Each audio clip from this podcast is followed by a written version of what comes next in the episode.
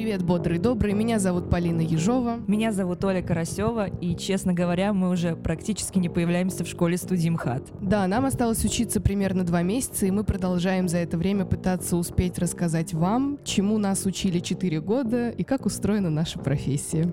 В этот выпуск мы позвали актрису мастерской Брусникина Марину Колецкую, чтобы поговорить о ментальном здоровье артистов и узнать, как она выживает в профессии. Марина, привет! Спасибо, что к нам приехала. Расскажи немного про свой телеграм-канал «Неизвестная актриса». Почему ты его завела и почему решила публиковать там такие откровенные истории? Привет. Ой, какой классный вопрос. Сейчас буду рассказывать о себе. Так, сейчас. Что сказать об этой профессии? Что сказать об этой профессии? Что сказать об этой профессии? Так, я завела этот канал очень много лет назад, а, наверное, пять, что-то такое. И все началось с того, что я просто, ну, меня многое бесило а, в нашей профессии, а, и это такие вещи, которые как бы, ну, об этом не принято говорить вообще в публичном поле. То есть ты даже, ну, в Инстаграм ты такое написать не можешь и даже часто с подружкой не можешь обсудить. А вообще с чего все началось, что меня попросили записать самопробу, это тогда было не так развито, как сейчас. И там было пять персонажей, а, и я, типа, была одним из них.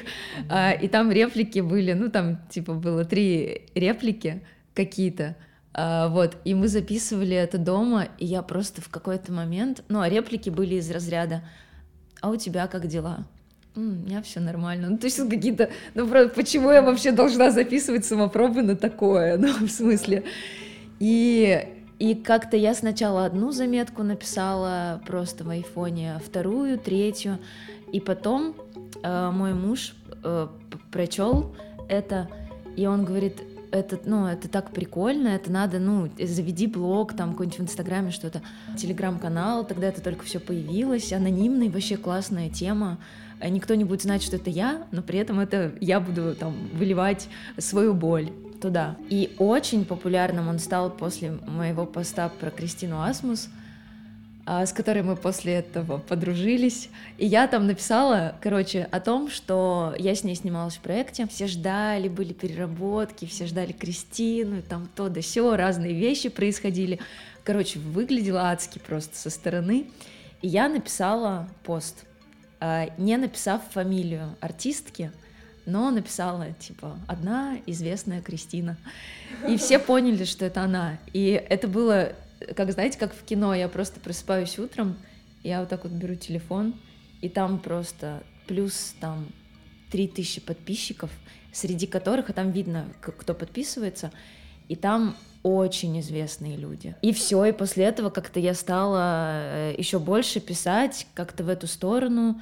А, ну, короче, какие-то вещи, а, о которых не принято говорить вслух обычно актерам. И, собственно, я так продолжала какое-то время, а потом, год назад, а, я думала, что я играю в последний в своей жизни спектакль, и я никогда больше не буду актрисой.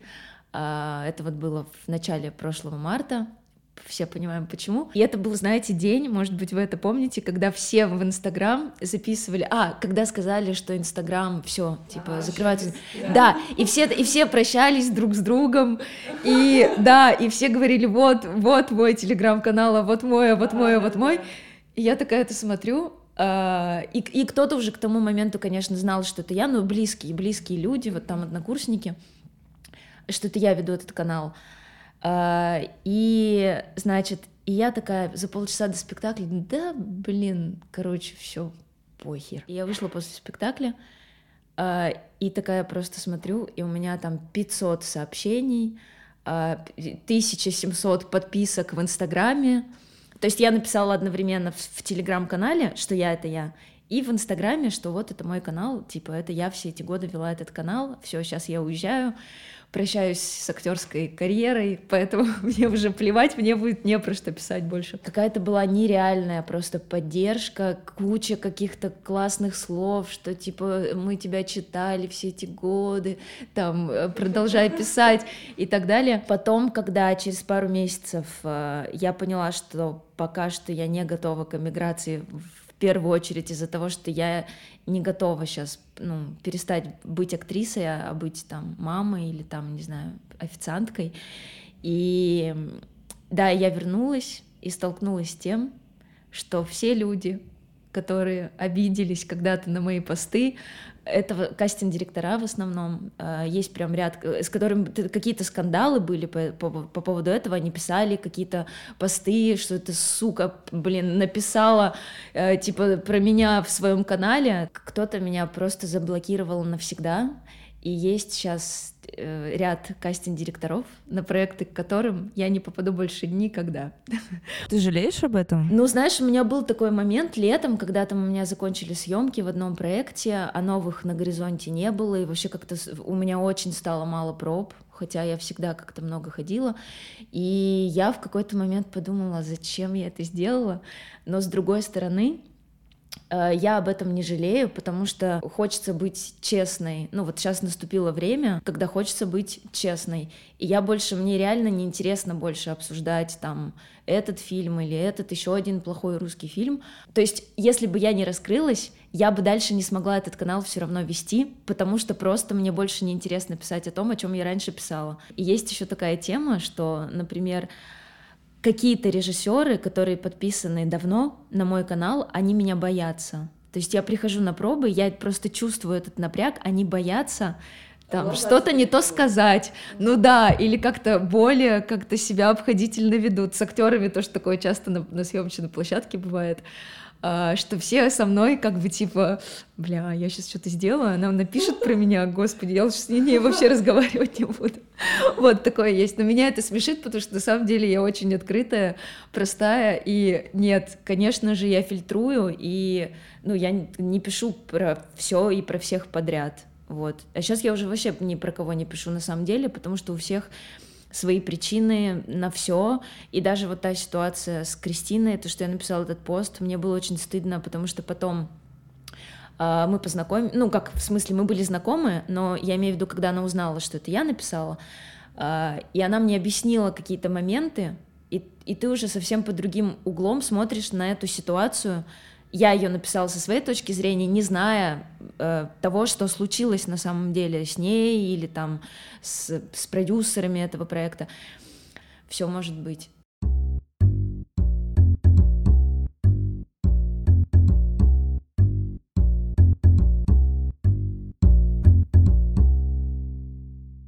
Есть такое убеждение, что в эту профессию, в принципе, идут люди с довольно неустойчивой психикой, и это даже хорошо, что, что это так. Но все-таки, вот у тебя там за время окончания школы-студии, за время обучения в школе-студии появился метод, способ, как выжить и не окончательно не слететь с катушек? Классный вопрос. Я уверена на самом деле, что в эту профессию приходят и остаются в ней это разное просто количество людей. А, конечно же, люди, у которых не все в порядке. Я не знаю, я вот с терапевтом занимаюсь, э, с психотерапевтом, а, и я думаю только о том последний год, почему же я не делала этого раньше. А, потому что раньше там, ну, разное бывало, там из-за роли, не из-за роли, вообще насколько близко ты воспринимаешь отказ, которых очень много с тобой происходит. А, то есть, ну, у меня бывали там страшные просто ситуации, там, это не, ну, не про запой, а, ну, короче, всякие, э, ужасно было. А, особенно, когда ты что-то очень хочешь, вот оно уже почти в твоих руках, это роль, но берут медийную артистку а не тебя, потому что ты никто. По поводу того, что не, не принимать близко к сердцу, я даже, если честно, сейчас уже не понимаю, в чем причина в том, что я просто э, закалилась уже за все, за все эти годы, и я уже иду на пробы, и я просто, я выхожу, и я просто забываю о них. Ну, то есть я реально научилась, я забываю, я не помню, я даже на проект вам не смогу назвать, где вот я позавчера опрос, я не помню, ну, как он называется даже. Все, я стираю просто это из памяти. Ну, утвердили, классно. Не утвердили, так я забыла уже об этом. Если ты только артист, только артист в театре или только артист в кино, или даже если ты артист в кино и в театре, мне кажется, очень тяжело э, не ебануться. Ну, то есть я бы, я даже, более того, я даже не понимаю, как возможно не ебануться. Ну вот в моем случае точно, с моей импульсивностью, эмоциональностью.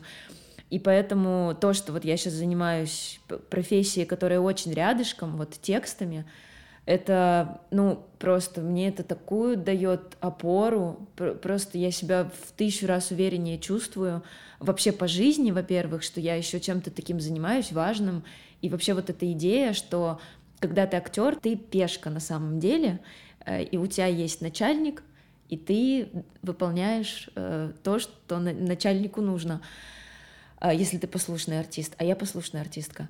А если, например, вот, вот я сценарий сейчас пишу, то есть я что-то выдумала, и почему-то 100 человек просто работают над тем, что я выдумала. Ну, то есть это другой, это другой уровень вообще самоощущения просто, что почему-то кому-то это кажется интересным, и там кто-то типа дает деньги, чтобы это снимали и так далее. И, и я вот вообще в целом вот за этот год я стала себя чувствовать гораздо увереннее. И, возможно, поэтому как раз я отказы сейчас воспринимаю как вообще, да, ну, нет и нет.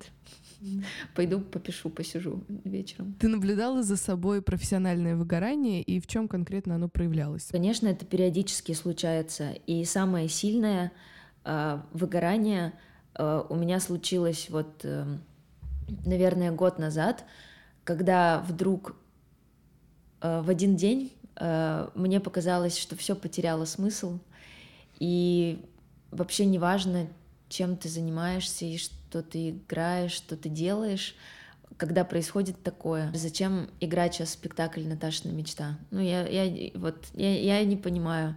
Или зачем играть спектакль «Девушки в любви»? Я не понимаю, зачем сейчас эти спектакли нужны. Я для себя лично не нахожу вообще мотивацию и смысл э, играть это, э, потому что роль как роль, выход на сцену меня сам по себе не интересует. Э, и никогда не интересовал на самом деле. То есть мне интересно, интересен театр как высказывание. Э, например, вот спектакль «Шут Get Treasure Repeat», который вот сейчас был, э, который год назад закрыли, вот такой театр мне интересен. То есть я, я понимаю, о чем этот спектакль, и как будто бы и, и для меня в этом есть смысл, мне хочется его играть. А просто спектакли Наташа на мечту мне не хочется играть, я его не играю. Там играет мой состав уже там год. Так э, тоже касается других каких-то спектаклей, в которых я для себя не нахожу смысл проводить этот вечер сейчас вот таким образом, ну, пока все смеются, а я что-то шучу там на сцене. И мне кажется, что это можно, наверное, назвать выгоранием, но это касается театра.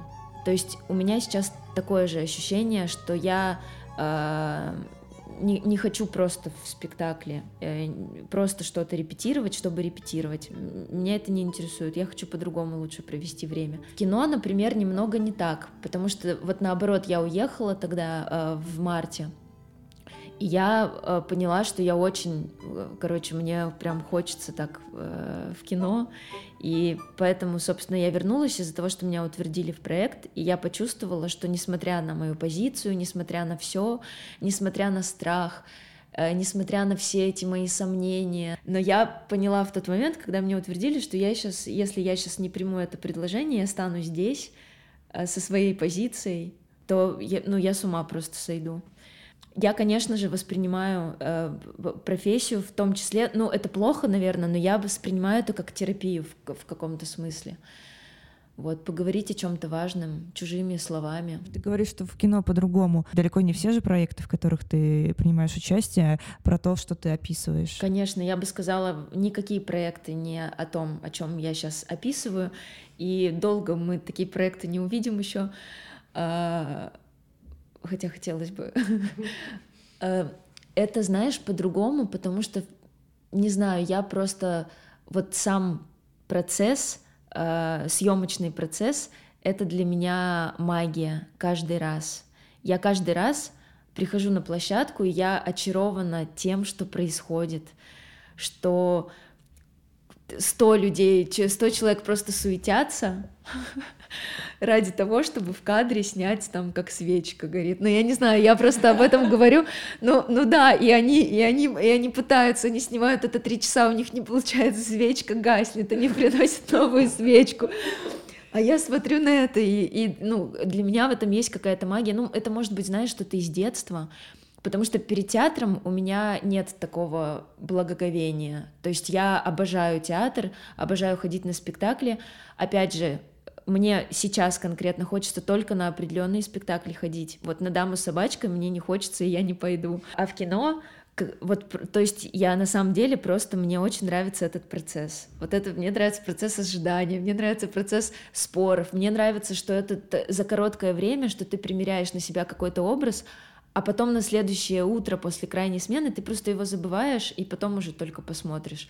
То есть, типа, ты впрыгнул во что-то, как-то там пожил, посуществовал, порешал свои проблемы через этот текст или там еще что-то, а, не знаю, попредставлял вместо своего партнера там другого, ну вот как это подмена, это замена называется этот прием, а, вот, не знаю, я это я это все обожаю просто, но я стараюсь искать э, смысл, то есть для меня, конечно же, тоже кино и съемки это не просто так, что я просто накануне выучила текст, то есть я всегда пытаюсь найти смысл. А там, где смысла нет, или там, где я не могу его найти, я просто ну, не, не снимаюсь в таких проектах, ну, не соглашаюсь просто, и все. Например, играть спектакль 10 лет, для меня это невозможно. Я, ну, я не могу, я его, не, я его возненавижу просто. А я не хочу заниматься тем, что я ненавижу. И я так никогда не делаю. Потому что мне не нравится, я ухожу. Соответственно, в кино мне как, как раз нравится, что это очень ограниченное время, что, что ну, у меня, по крайней мере, не было прям таких длинных проектов, где 500 тысяч смен, и ты там уже просто задолбалась уже это играть, а тебе приходится это играть. Э, и да, и мне нравится вот это, что ты вот таким сегодня побыл, там вот в очках, тут сегодня, ну как, конечно, все, я так, знаете, говорю, как будто я такая актриса, тут у меня такой характер, а тут я придумала другой характер, а тут я училка, а тут я стерва. Нет, конечно, у меня все не так. А, вот, но нет, надо, знаете, так говорить, что в этой роли вот я монашка, вот у меня тут нет никакого косметики, у меня такое чистое лицо, я пытаюсь играть, типа чистый взгляд, а тут я сейчас играю ученую, у меня там очки, там култышка, вот я такая сижу, вот, вот такие роли. Монашка.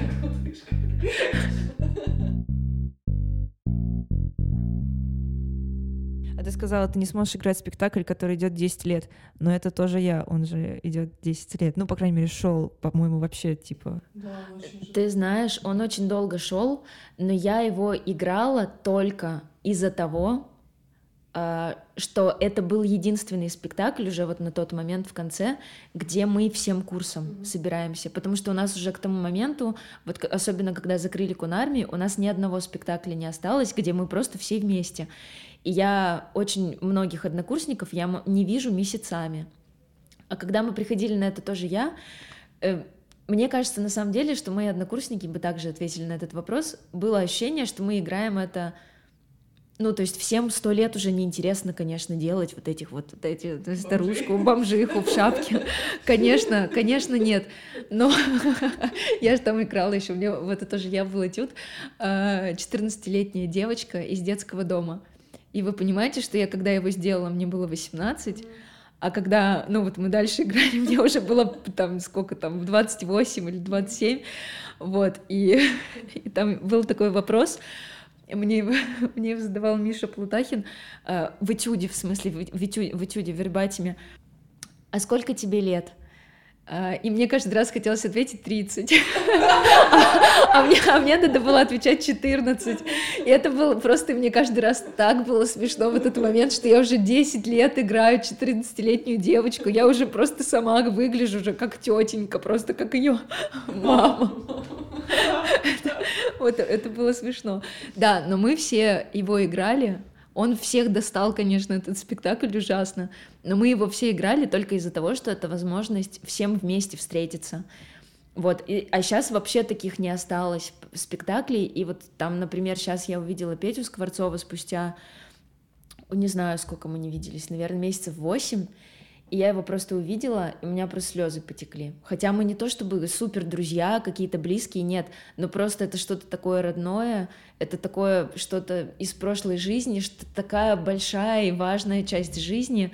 И я ее продолжаю не отпускать, несмотря на то, что вот у меня сейчас театр, э, то есть там я играю какие-то спектакли, но я уже поняла вот сейчас к, к своему возрасту, что для меня театр не необходимость. То есть я проживу без сцены спокойно. То есть я это делаю только из-за того, что вот мы с однокурсниками что-то там как-то э, видимся, что-то обсуждаем, мы на одной волне. А таких людей очень мало. Э, вообще, ну вот у меня очень мало в жизни людей, с которыми просто ты можешь откровенно поговорить обо всем, или там они понимают, э, не знаю, у вас совпадают вкусы, например.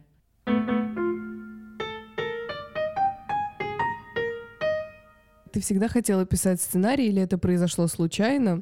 Ну и какие, на твой взгляд, фильмы с самыми крутыми сценариями вообще в целом? А, я никогда вообще не думала о сценариях, а, причем когда уже у меня вот канал, ну, уже был развит, мне задавали разные друзья э, вопросы, почему ты не пробуешь сценарии писать, вот ты там смешно пишешь, у тебя получается, типа, почему ты не попробуешь? И мне всегда казалось, что это другой совершенно жанр, и то, что я могу писать какие-то заметки, э, там с юмором, это не значит, ну, то есть сценарий это другое, потому что вот я как актриса, например, приходят какие-то проекты, я читаю, и у меня часто была и есть такая мысль, то есть я думаю, как они это придумали, как они развели вот этих, а как они закольцевали это все в конце, это как надо было вообще придумать. То есть мне казалось, что это космос, ну, типа, что это очень тяжело. И я никак, ничего не пробовала. И потом это было осенью 2021 э, года. Э, у меня еще тогда канал был, то есть у меня обратная связь была через бот. Получается, что человек мне пишет, я вижу, кто мне пишет, но э, я ему отвечаю, как неизвестная актриса, приходит сообщение. И там у меня очень, кстати, много так, у меня так друзей появилось вообще, друзей просто по переписке. Э, очень какие-то мне известные актеры писали, ну, нереальные просто звезды, и мы с ними просто, ну, как бы стали друзьями благодаря этому, потому что мы просто переписывались, а потом я раскрылась, и как бы мы продолжаем общаться.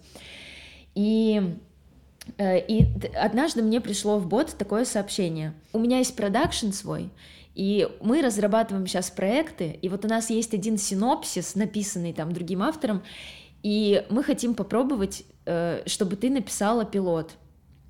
Я в боте отвечаю. Э, Арсений Робок это пишет. Арсений Робок, вот с которым мы сейчас работаем. Арсений Робок — это тоже выпускник школы студии МХАТ. А у него свой продакшн, он как артист, и как режиссер он снимал, и, собственно, продюсер. Э, я знаю, конечно, Арсения, э, и я ему отвечаю, что я никогда не, вообще не писала э, сценарий, ну, то есть я, я не думаю, что у меня получится. Он говорит, ну, почитай синопсис и давай встретимся. Я говорю, не, мы встречаться не будем. Ну, я осторожно же себя вела, чтобы не раскрываться, и вот это все. Да, и он мне скинул синопсис, и я его прочитала, и он мне очень сильно понравился. Ну, то есть вот просто на уровне идеи, ну, то есть это, это очень круто. И я, значит, думала, и я решила рискнуть. Я написала э, Арсению, что ну все, мне понравился, давай встречаемся. И это было перед спектаклем, это тоже я. Кстати, э, и мы встретились в музее Москвы, э, рядышком с музеем Москвы, там в каком-то кафе. И, э, и Арсений такой, ну, стоит, курит у входа, и я такая подхожу, и у меня волнение, что он же вот сейчас узнает. Сначала так на меня смотрит, привет, привет, не понял, ага. не понял, что это я. Да. Я, и, и все, и как бы, и на, а что нам обсуждать там, ну, знакомый, ну и все, вот, ну, типа, Марина, иди дальше, вот такое. И я говорю, так это, я, ну, это, мы договорились встретиться. Вот, он, э, ну, меня же все удивляются, что я там такое писала раньше, и он там тоже удивился, и все, короче, мы, значит, стали общаться на тему этого сценария, и, короче, я написала пилот, то есть мы что-то обсудили, я написала пилот интуитивно, как я это представляю, я не читала ни одной книжки по сценарному мастерству, э, и просто написала, вот просто написала, короче, что-то, как я представляю себе пилот. А, это было 54 страницы, как сейчас помню. А там 8 а, серий, изначально э, было 8 серий по 45 минут. И я, значит, э, написала его достаточно быстро, за пару недель. А, скидываю им пилот, прихожу в офис, они, ну, все это прочитали, им очень понравилось. Э, они меня купили его сразу, то есть я даже денег заработала. И мы выходим на улицу, и они мне начинают говорить, э, ну вот мы хотим у тебя купить этот пилот, и нужно подписать там, ну, контракт типа на отчуждение, и на последующие серии мы сейчас будем продавать этот пилот платформам, э, и называют мне сумму, сколько это стоит. Я не знала, сколько сценаристы зарабатывают я, я в этот момент, и у меня просто, во-первых, я просто потеряла дар речи, потому что я, я думаю, ага, значит, у меня спектакль 5 тысяч стоит, это тоже я, там 4 вроде бы приходит тысяча, вот, это там еще там 3 тысячи, ну вот такие у меня, mm-hmm. такие гонорары. У меня не было тогда даже съемок, да, ничего у меня тогда не было вообще. У меня сейчас куча, на самом деле, предложений сценарных, но я уже сейчас понимаю, точно, что э, я хочу свое писать. То есть вот часто бывает, например, кто-то написал пилот, а мне нужно написать все серии остальные. Или кто-то написал синопсис, а мне нужно все написать. Как это вот работает? Ты получаешь синопсис, где, может быть, типа три предложения про то, что э, герой то-то, с ним случается так-то. Твоя задача вот это использовать, а дальше это еще твой полет фантазии. Вот смотри, то, что ты говоришь, это логлайн называется. Это когда в трех предложениях, в трех строчках, типа то, что происходит. А синопсис — это когда очень развернуто написано, ну там на четыре страницы написано, что в сезоне происходит, например. А, и как произошло вот с этим проектом, вот с, э, с самым первым от Арсения. Там был достаточно развернутый синопсис, но при этом без подробностей. То есть было написано, ну, как бы по персонажам примерно, что с ними происходит и чем все заканчивается. Когда я стала писать пилот, э, я увидела, что тут не состыковка, тут не состыковка, а тут непонятная мотивация, почему этот персонаж это делает. И синопсис поменялся настолько, ну, то есть если вот сейчас прочитать тот самый первый, и который вот у меня сейчас, над которым я работаю, это, это там осталось, там остался логлайн, но сам синопсис абсолютно другой, абсолютно там добавились персонажи, у главного персонажа совершенно другой характер, не тот, что в начале. То есть это, ну, ты, ты свободен в этом. А, например, тут зависит просто от задачи. Например, вот сейчас там мне предложили проект писать, и там ребята написали пилот, и у них есть э, на, на одну страничку синопсис, что происходит в сезоне. Я, я, например, читаю этот пилот, и вот от меня запрос написать следующие серии и исправить пилот согласно тому, как я это себе представляю. Это достаточно узкие границы. То есть уже, во-первых, написан уже, то есть уже понятен жанр, уже заявлены все персонажи, понятный характер этих персонажей, и мне, основываясь на этом, нужно написать дальше. Я вот так никогда не пробовала. То есть мне предлагают, но я так не пробовала, мне кажется, что это тяжело потому что у меня, как у любого человека, который прочтет этот пилот, свои какие-то вопросы возникают, и свое видение, или там, э, не знаю, мне кажется, что лучше вот так было сделать. И это мне кажется, очень ограничивает вообще творчество, и поэтому я осторожна с таким. То есть это потому что если ты соглашаешься, все же это контракт, ну ты обязан это делать. Причем ты обязан это делать к определенному сроку, сжатому достаточно. А если ты сам пишешь, это самое крутое. В целом, на самом деле, мне бы хотелось дойти однажды до такого уровня сценарного, чтобы мне задавали креативные продюсеры вопросы, а я бы сказала, ну, говорю, почему? Я говорю, не почему. Ну, я так написала, все, какие вопросы? Потому что я сейчас столкнулась с этим жестко. Мне, конечно, с этим тяжело.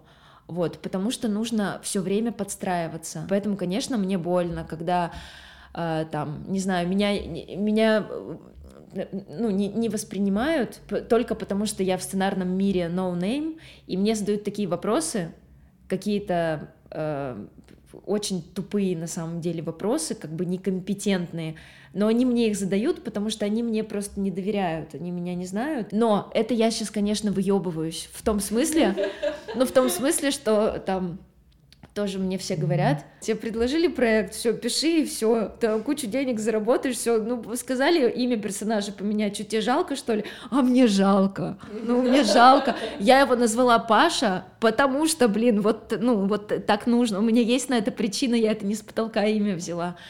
И то, что приходится это все объяснять, э, это, это непросто. Но это классные трудности на самом деле. Обожаю просто эту игру, что тебе говорят какой-нибудь комментарий по поводу там, того, что ты написал, а я, ну, я не согласна, например, с тем, что они говорят, и ты такой, угу, хорошо, я перепишу. И просто меняешь, но не так, как они сказали, а каким-то еще третьим способом. Они То есть замечают. Они, да, ну, то есть, например, это стало более убедительно, и у них этот вопрос отпал, или этот комментарий просто отпал. И вот эта вот игра, что нужно лавировать, что нужно тут и нашим, и вашим, и нужно, как бы, они мои начальники, мне нужно, собственно, подчиниться. Очень частая ситуация — что автор какой-нибудь очень востребованный, э, а в России не так на самом деле, ну, сейчас больше появляется сценаристов, но в целом не так много хороших сценаристов. Они, естественно, все расписаны, на рас... они все на расхват, у них у всех эксклюзивы, очень сейчас распространенная система, что, например, э, какой-нибудь сценарист, у него выстрелил сериал его, все, его просто кинопоиск берет в рабство на пять лет, или Иви, ну, что угодно. И все, он просто пять лет пишет только для кинопоиска, по чужим идеям, по своим идеям, э, в авторских группах, и все, и он только э, работает вот с этим. Ой, для меня, я даже это говорю, у меня просто, у меня мурашки просто, ну, типа, это же вообще, это же просто, это как на завод работать пойти.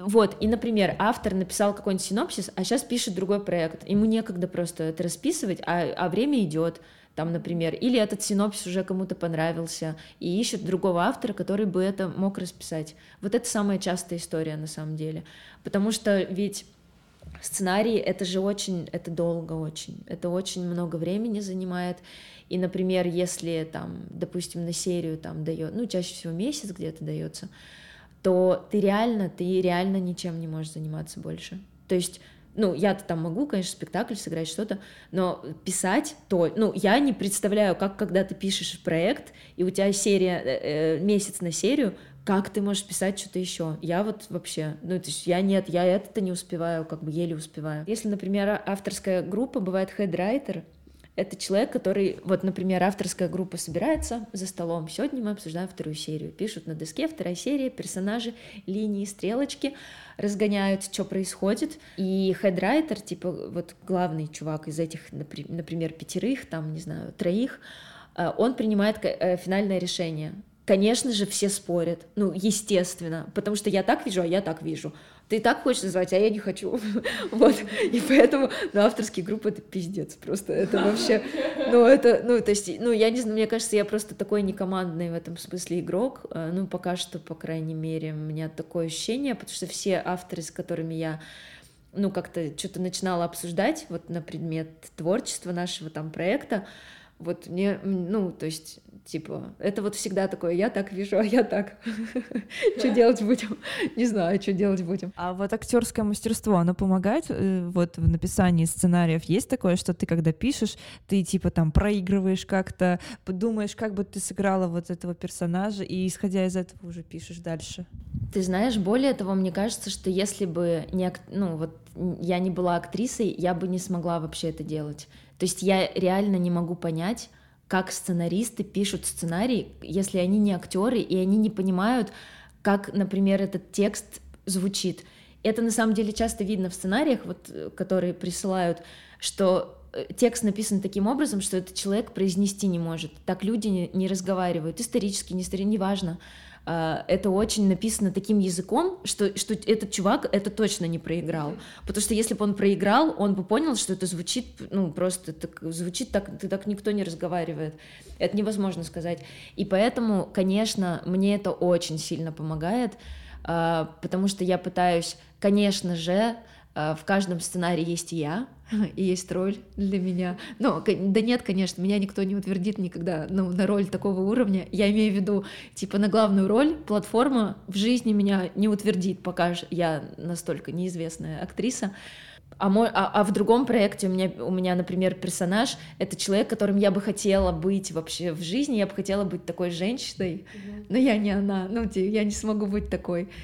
А, допустим, вот, но при этом платформа, ну это не секрет, что тут как бы скрывать, что главных персонажей э, утверждает платформа, и вот я, например, меня сейчас ни, никто не возьмет, меня никто не утвердит. Я могу попробоваться туда сто раз, очень даже хорошо попробоваться, но меня просто не, не утвердят. И поэтому, конечно, это очень, это очень помогает. И потому что но мне кажется, что это как раз-таки и люди и заметили. То есть у меня, возможно, поэтому купили все эти мои, э, то, что я написала, потому что они написаны языком таким, э, который актерам, мне хочется в это верить, классно играть. То есть это такие буквы, такие тексты, которые просто их просто классно произносить.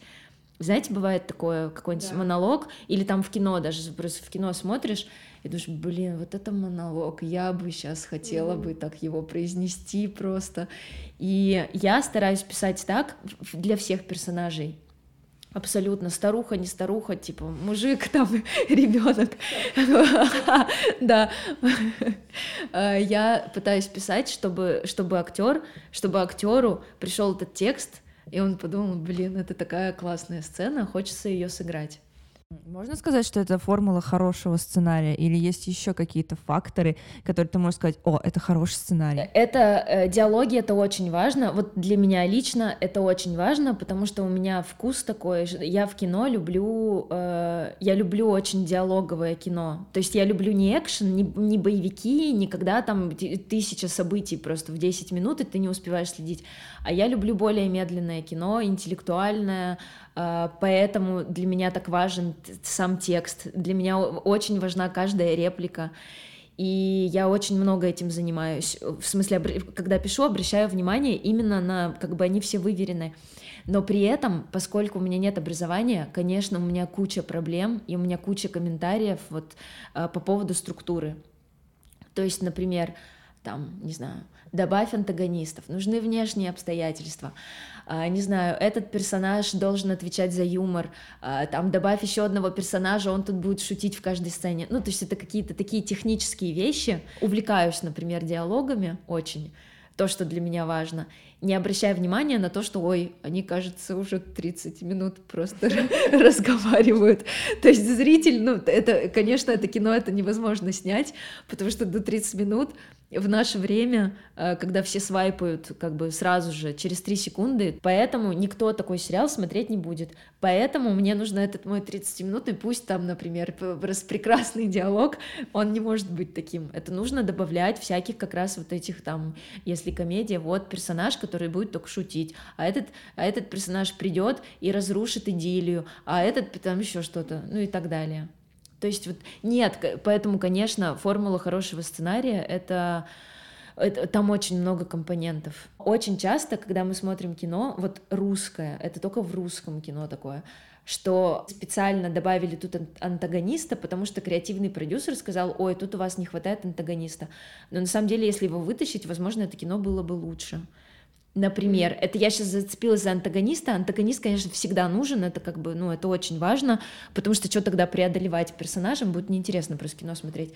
Но в целом меня интересует кино такое, вот знаете, как эм, у, у Макдоны, вот что-то типа Uh, вот смотрели его последний фильм Банши а, и Ниширин? Да, ну да. вот, вот, вот мне такое нравится, когда есть вроде бы очень простая ситуация, можно даже сказать банальная. И можно сказать раздражающая. Типа, да, но, но она так исполнена, она так написана, то что, то, что там происходит. То есть если ты вот расскажешь на уровне идеи, что там происходит, ну, два друга там поссорились, не знаю, ну, блин, ску, ску, да, скучно вообще. Но при этом это, ну, это абсолютно гениальное кино, в котором и больно, и смешно, и горько, и ты плачешь, и хочешь его еще раз включить, и нереальные актерские работы, там все просто есть. И мне вот сейчас интересно вот, вот в эту сторону пойти. Но это очень сложно в России такое продавать, очень сложно, потому что всем надо экшен. Все сейчас конкурируют друг с другом, у кого, не знаю, там, маньяк, не маньяк, там, убийство, давайте, все, первую серию начинаем с убийства. Все, это главное событие, все, всем интересно, все первую серию посмотрят, включат вторую. То есть люди гонятся, в смысле создатели э, и платформы гонятся за зрителями. Это понятно, это нормально, но вот я, например, лично, вот мне просто другое кино по, по вкусу, просто мне нравится другое кино смотреть. Сериал «Актриса» посмотрела уже? Да. Вот, э, я поэтому это и сказала.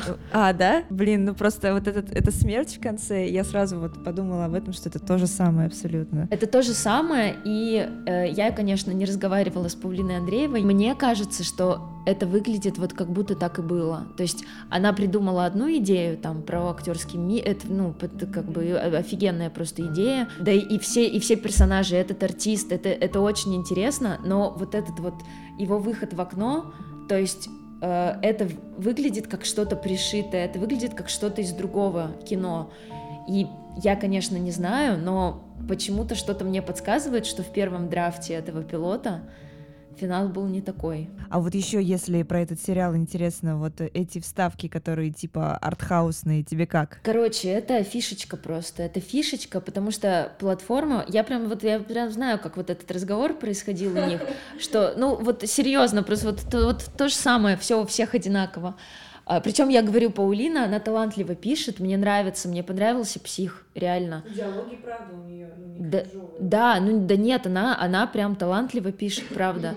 А, но я думаю, что у нее идея была ну, далека от того, что в итоге получилось, почему-то такое ощущение. И что касается вот этой, то, что каждая серия кончается вот этим вот dance, ну, э, это был, короче, было так.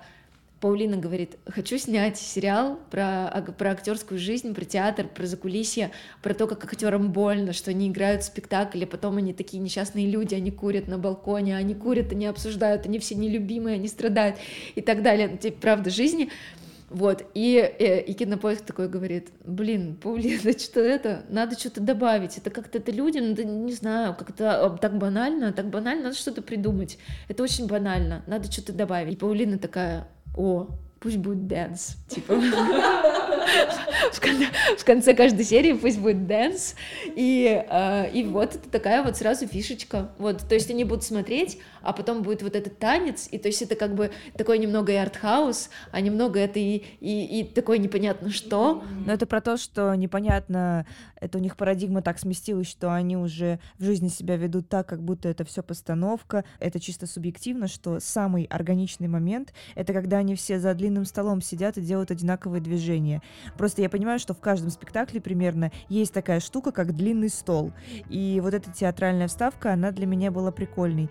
А большинство остальных очень специальные, и прямо вот видно сразу, что, о, это вставка. Ну да, но с другой стороны, знаешь, это на самом деле классно, что это там есть, потому что это же тоже про поиск нового языка в кино. Это, это, ну, то есть это тоже какое-то исследование. То есть если бы можно было бы снять просто сериал актрисы про жизнь актрис, и знаешь, и, и его бы никто просто, ну, ну кто-то его три человека бы посмотрело, что-то бы написала бы, да, ну и все.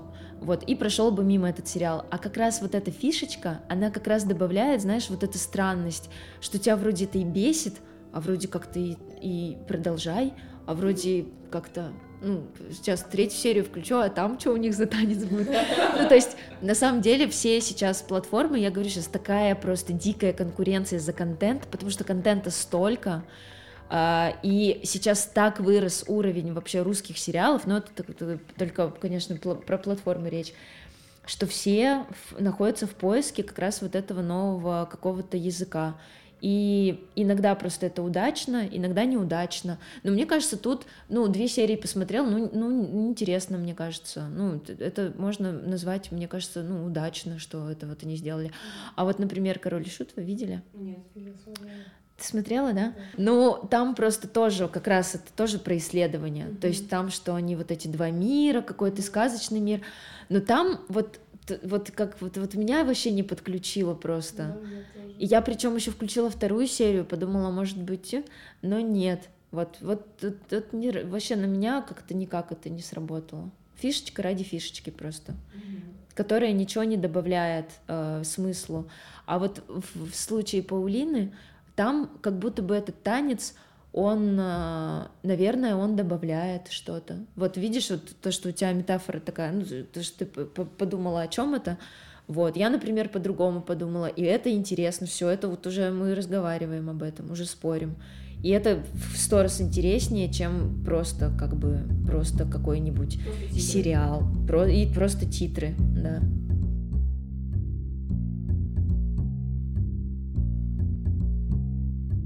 Давай, твою топ подборку самых крутых фильмов с крутыми сценариями? Э, ну, в первую очередь, все фильмы Макдоны. Я фанат просто. Я вот пересмотрела после его последнего фильма, пересмотрела все его фильмы э, и посмотрела на них совершенно новыми глазами, взрослыми, наверное. Э, я обожаю такое кино, когда вроде бы ничего не происходит, а при этом столько всего происходит, и ты как бы рыдаешь, и обожаю такое. Вот из последнего, если говорить про сценарий, мне кажется, верх просто сценарного мастерства — это сериал э, The Last of Us. Mm-hmm. Смотрели вы? Это, в общем, это сериал по игре, но я не знаю эту игру, Uh, то есть я никогда в нее не играла, соответственно, я смотрела просто сериал как сериал, вот сценарием, который вот что там происходит. И это, ну, то есть вот просто именно как сценарно э, там все закручено, сколько там есть разных новых таких штук. Например, вот идет сериал, э, есть там два главных персонажа, их путь этих персонажей, типа, можно сказать, роуд-муви, и вдруг почему-то э, серия, э, какая, господи, какая третья это серия, третья серия, вдруг два uh, вообще uh, человека, два, два артиста, новых героя, мы помним тех, мы не знаем, что с ним происходит, и, и то есть типа фильм в фильме. Mm-hmm. То есть это такое, что вот, вот в российском кино никогда в жизни никто не разрешит так сделать. Потому что все скажут, вы что, ебанули, что ли? Mm-hmm. Это, это они забудут все, кто были те, они вообще выключат, не дальше не включат. А мне кажется, что это, ну, это, это гениально. Просто, во-первых, э, сама эта история этих двух персонажей, э, собственно, фильм в фильме, то, что и как это потом тоже все соединяется. Э, и еще там есть тоже такая же вставка в этом же сериале. Но вообще в целом это сценарно просто насколько для меня был непредсказуемый финал а я всегда знаю финал. Я всегда, я поэтому перестала вообще смотреть детективы, я всегда знаю, кто убийца. The Last of Us я рекомендую. Это, но это именно, наверное, даже с точки зрения вот конкретно сценария. Он меня удивил, абсолютно уничтожил. Вот, к чему хочется когда-нибудь так же писать. Uh, правда, это не мой совершенно жанр, типа mm. постаполик... Господи, постапокалипсис.